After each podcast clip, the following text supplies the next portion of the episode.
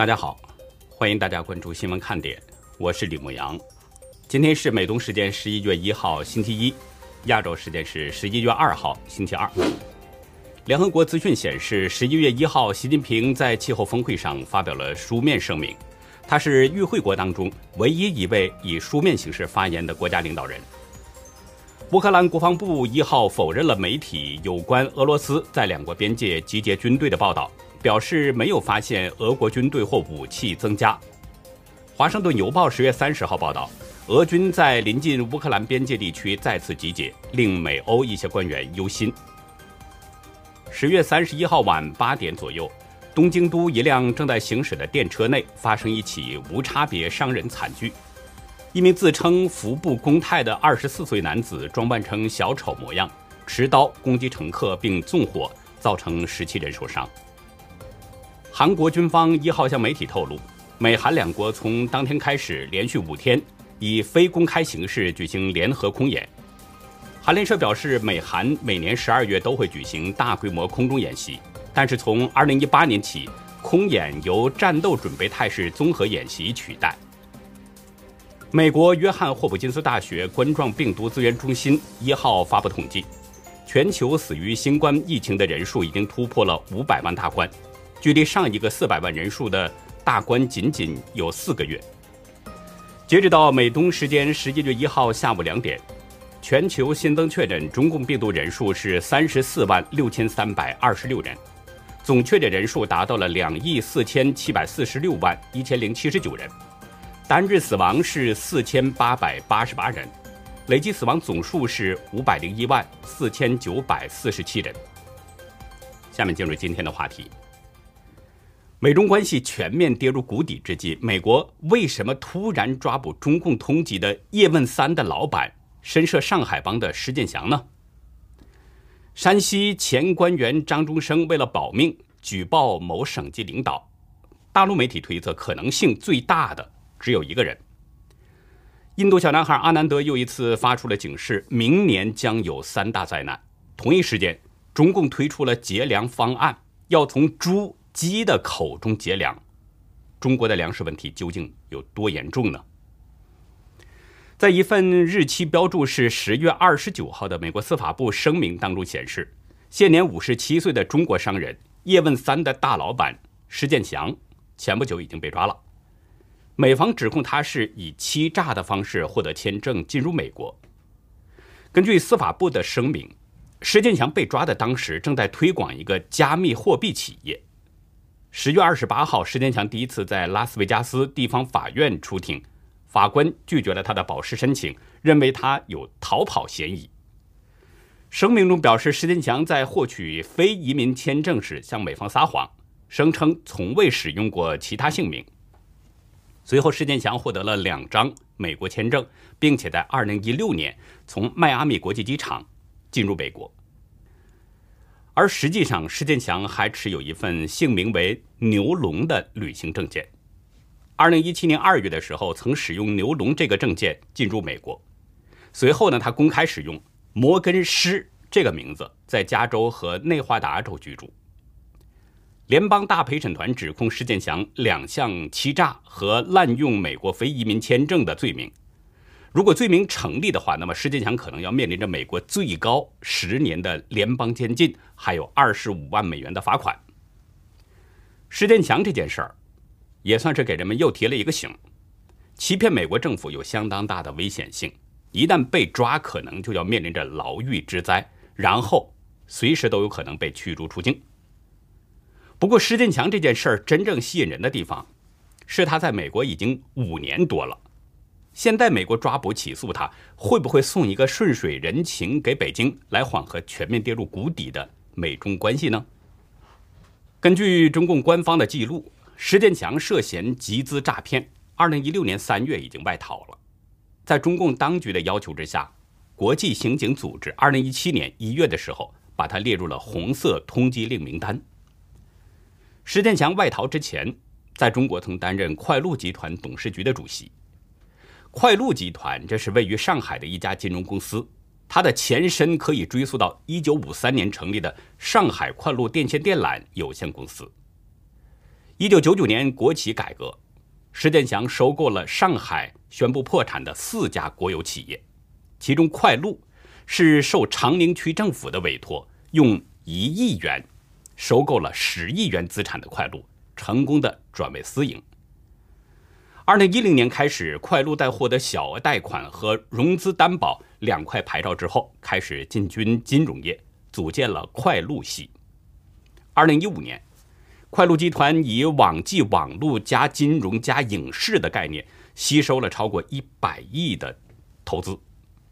快鹿集团拥有三个 P2P 的借贷平台，分别是金鹿财行、当天财富和东虹桥小贷。二零一三年。快鹿投资拍摄了电影《叶问三》，施建强成了电影制片人，名副其实的大老板。二零一六年三月，《叶问三》在大陆上映，但是因为涉嫌票房造假，多家影城出现了零点场满场，甚至有的电影院每十分钟就放映一场，四天人为创造出了四亿人民币的票房收入。就在《叶问三》上映不到一周。石建强逃到了美国。一位匿名的快鹿内部员工曾经对《时代周报》表示：“快鹿的最终目标就是将票房净收入装入上市公司，票房越高，越能带动上市公司股价攀升。说白了，这种做法就是用票房来换股价。”但是，随着丑闻的爆发，当年三月底，快鹿的 P2P 平台就爆发了兑付危机。整个快鹿事件留下了一百五十亿元的资金黑洞，影响了十多万投资人。第二年年初，应中共的要求呢，国际刑警组织把施建强列入到了红通名单。中纪委发布的五十名外逃人员追逃线索当中，施建强就名列其中，甚至明确指出施建强藏身在美国洛杉矶。中共当局表示，五十名要犯中有近一半人。现在或者是曾经藏身在美国，并且还指责美国允许这些罪犯留下躲避国内的起诉，这助长了中国国内的腐败活动。可以看出，施建强逃往美国不久，北京当局就开始对他进行追逃了。对这一点，美国政府应该是很清楚的。特别是施建强在美国五年多，行事相当的高调。二零一九年，施建强还试图与在《叶问三》中露面的美国拳王泰森合作，推出加密货币，不过被泰森给拒绝了。以美国情报机构的能力，对施建强的情况应该早就摸清了，但不知为什么，美国司法部一直没有动他。而在美中关系相当僵化的现在，美国突然把他高调抓捕，自然会引起人们的揣测。《华尔街日报》表示。美国一直表示不想成为中国腐败资金的避风港，包括美国司法部在内的机构，在某些情况下会协助中方起诉被控犯有金融罪行的逃犯。我们接下来就需要关注一下了，看看施建强会不会被引渡回中国大陆。而一旦他被引渡回国，那么他将面临着可能更严重的刑事指控。但经济问题还只是表面原因。前面我们提到了，一九九九年，施建强受长宁区政府委托，用一亿元收购了十亿元资产的国企快鹿电缆，成功的转为私营。也是从这儿开始，快鹿是一跃而起，成立了上海快鹿投资集团。据现代工商报道，当时的上海长宁区区长陈超贤和施建祥两个人关系相当密切。在快鹿集团内部，几乎是人人知道，这两个人都是前上海市委书记陈良宇的马仔。大纪元早前接到知情人的爆料，陈超贤和施建祥都是很善于揣摩高层的意图，一度为陈良宇鞍前马后做了不少事儿。正因为这样，施建强旗下的东虹桥小贷就是上海帮对他的回报。当时长宁区政府其他类似公司一个都不批。石建强逃跑以后，多家大陆媒体呢认为，在快鹿事件当中，上海长宁区政府存在着监管失职的嫌疑。而有海外华文媒体当时就指出，石建强案件的背后与当时的上海官场密切相关，其中包括前上海市委副书记、人大主任龚学平。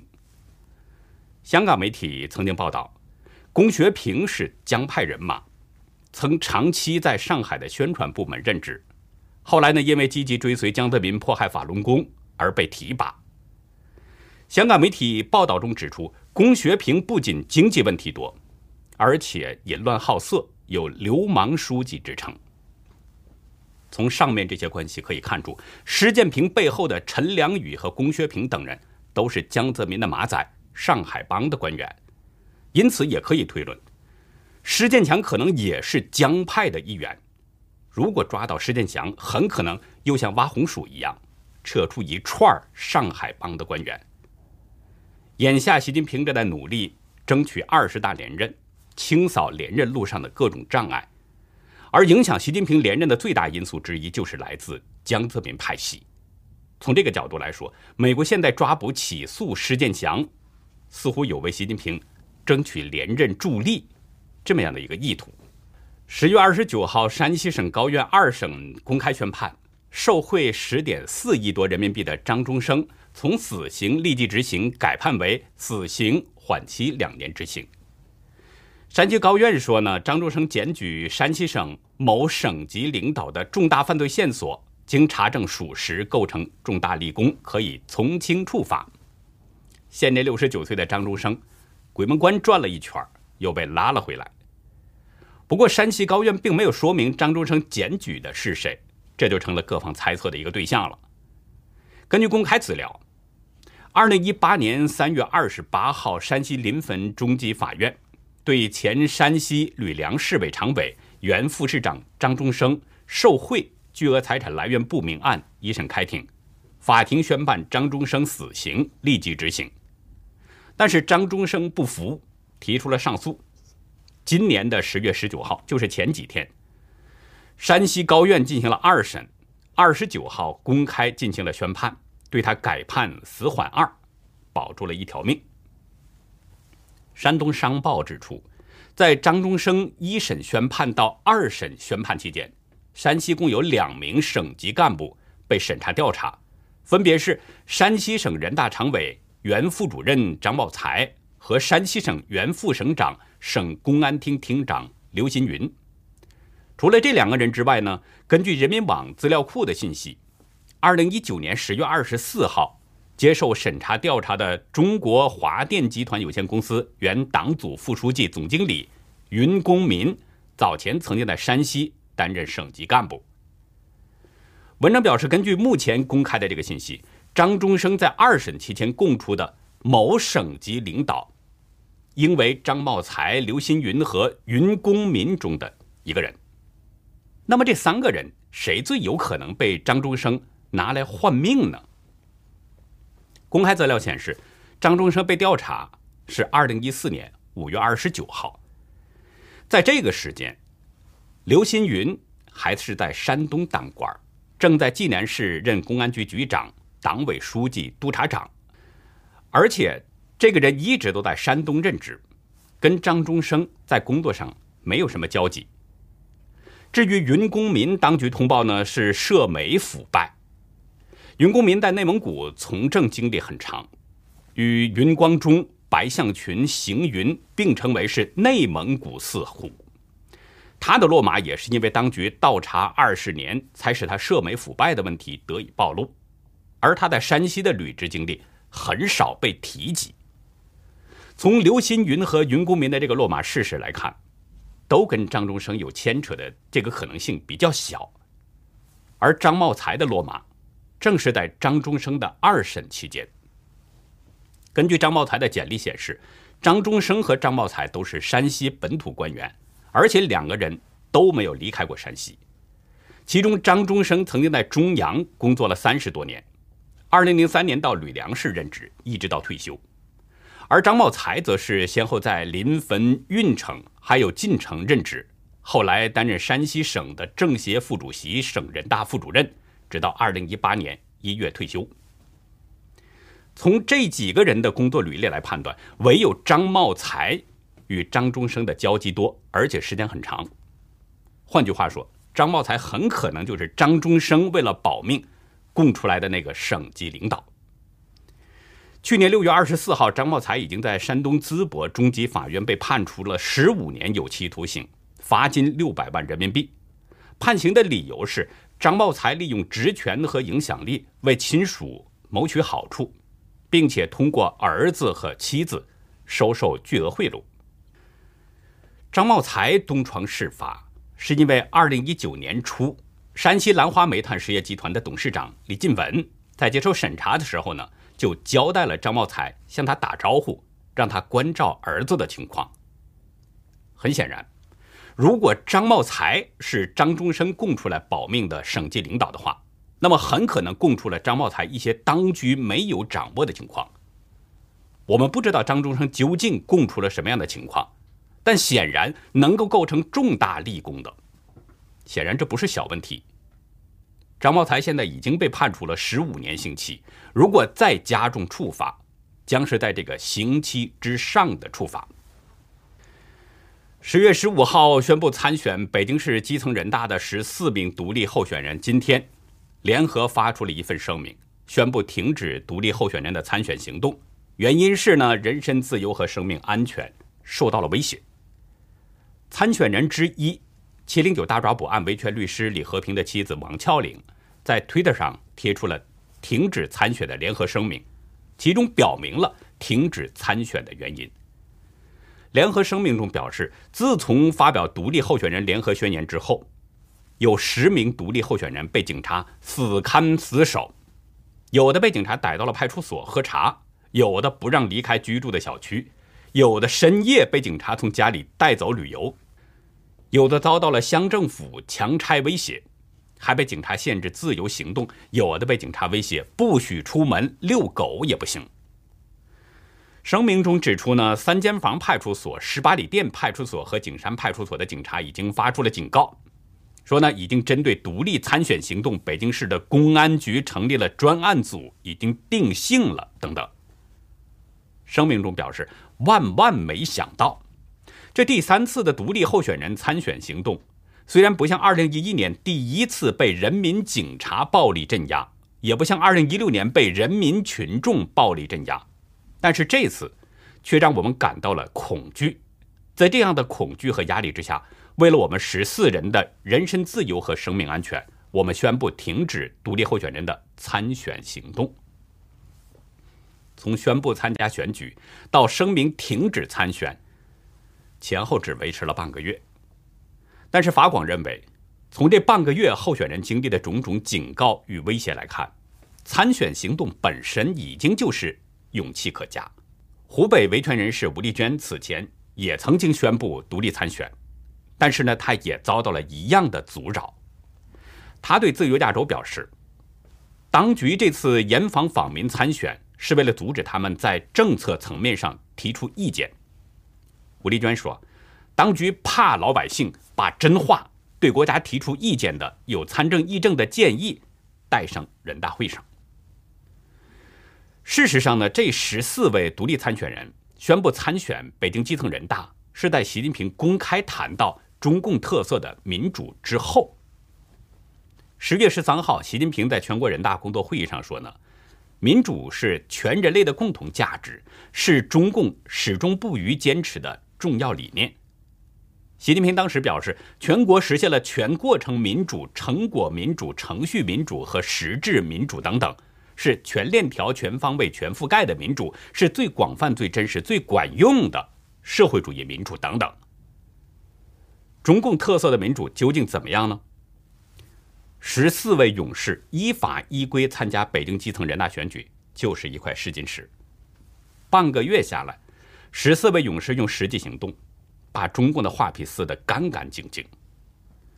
前中共总书记赵子阳的秘书鲍同先生推文表示，从公民宣布参选到当局限制参选人行动，并警告选举人不得接近参选人，到参选人被迫宣布停止参选，这就是全过程，民主的全过程，中国的民主的全过程。今天，中国国务院推出了粮食节约行动方案。要求餐厅业者呢主动提示消费者适量点餐，主动提供小份菜、小份饭服务，并且还鼓励消费者举报餐饮服务业者浪费行为，同时还严禁各地的党政机关、国企组织宴请或者是大吃大喝等等。方案中还提出，必须有效的推动节粮。推广猪鸡饲料中玉米豆粕减量替代技术，提高杂粕质量等等。应该说，提倡节约粮食呢，这个是对的，无可厚非。无论哪个国家都应该提倡节俭，反对铺张浪费。但是从粮食节约行动方案的内容来看，中共的这次粮食节约方案显得更为急迫了一些。中共不仅是要从人们的口中节约粮食，禁止大吃大喝，而且要从猪和鸡的口中节约粮食。以往给猪、鸡喂食的玉米，以后可能不行了，甚至连豆粕都得想办法使用其他的东西来替代。很显然，中共的这个节粮方案凸显出了紧迫性。但是，根据中共国家统计局公布的全国粮食生产数据，最近这几年。每年都是粮食递增的这样的一个趋势。中国的数据显示呢，二零一九年全国粮食总产量是六亿六千三百八十四万吨，比二零一八年增加了五百九十四万吨，增长了百分之零点九。二零二零年粮食产量是六亿六千九百四十九万吨，比上一年又增长了百分之零点九，而今年的夏粮的粮食总产比去年增长了百分之二点一。那既然每年都是粮食增产，按照中共的说法，每年都是自给自足，为什么中共现在这么紧迫要提倡节俭粮食呢？中国的粮食生产真的可以自给自足吗？是不是粮食储量出现了问题呢？去年八月的时候，习近平曾经罕见的表示说，虽然中国粮食生产连年丰收，但对粮食安全始终要。有危机意识。事实上呢，今年上半年中国已经就进口了大量的粮食。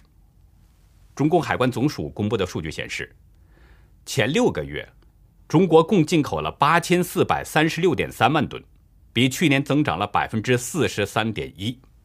其中，玉米进口是一千五百三十万吨，同比增长了百分之三百一十八点五，而小麦进口。同比增长了百分之六十。重庆食品人士许万平对自由亚洲表示，这几十年来，由于大量的农村农民土地被占用，建房、建厂、修公路，又有很多土地在那里闲置荒废。特别是目前中国被围困，这个问题势必会造成今后中国的粮食的困境。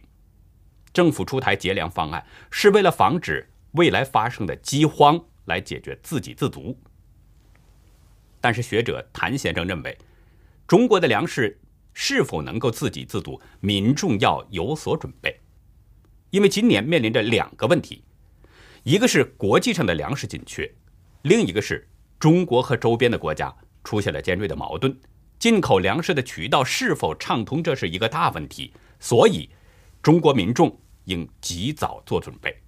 这已经是我们在近期第二次提醒粮食安全问题了。我们是希望能够引起大家的注意。中共的宣传不能信，相信中共是非常危险的。另外呢，我还想再说一下，印度神童阿南德也侧面提到了粮食问题。在最新的视频当中，阿南德表示，明年就是二零二二年，全球可能会面临着三大灾难，分别是能源危机、电力短缺和。供应链大危机，他还特别提到了美国等西方国家可能会出现关于能源的灾难。阿南德甚至给出了明确的时间点：十二月十号以后，影响将会逐渐显现。阿南德在视频中指出，人们应该建立好自己的备用或替代能源。他建议人们呢自己种食物，购买有机农地，也不要。拥挤在狭小的房空间，他告诉人们呢，要顺应自然，照顾好大自然提供给人类的东西，对神要有信心等等。对于外界的质疑啊，有人认为呢，阿南德的预言毫无科学理论基础等等。对这个，阿南德表示自己不是为了散布恐惧，而是在尽自己占星师的职责，警示人们为接下来要发生的事情做好准备。其实，不管阿南德预言的三大灾难会不会发生，我都认为人们应该小心应对。不发生当然最好。那么，如果发生了、出现了，人们已经有了提前准备，也不至于手足无措。同时呢，我觉得还应该像他提醒的那样，不要违背自然规律，对神应该是充满信心。我们是真心希望每一位朋友和家人一起都能够平平安安的。走过每一天。中华民国著名将领张灵甫的遗孀王玉玲女士在近日呢去世了。王玉玲嫁给张灵甫的时候啊，当时只有十七岁，他们的婚姻是轰动一时。而在他们之前，张灵甫亲手击毙了自己的第二任妻子，这其中究竟有什么样的故事呢？在今天的历史看点，我们就来讲一讲张灵甫。和他的两任妻子，欢迎大家到优乐客会员去了解更多。我们的会员网站网址是 http: 冒号双斜线牧羊寿点 com，还有一个是 http: 冒号双斜线 youlucky 点 biz。那好，以上就是今天节目的内容了。如果您喜欢新闻看点，请别忘记点赞、订阅，并且呢，希望您在视频下方留言跟我们进行互动。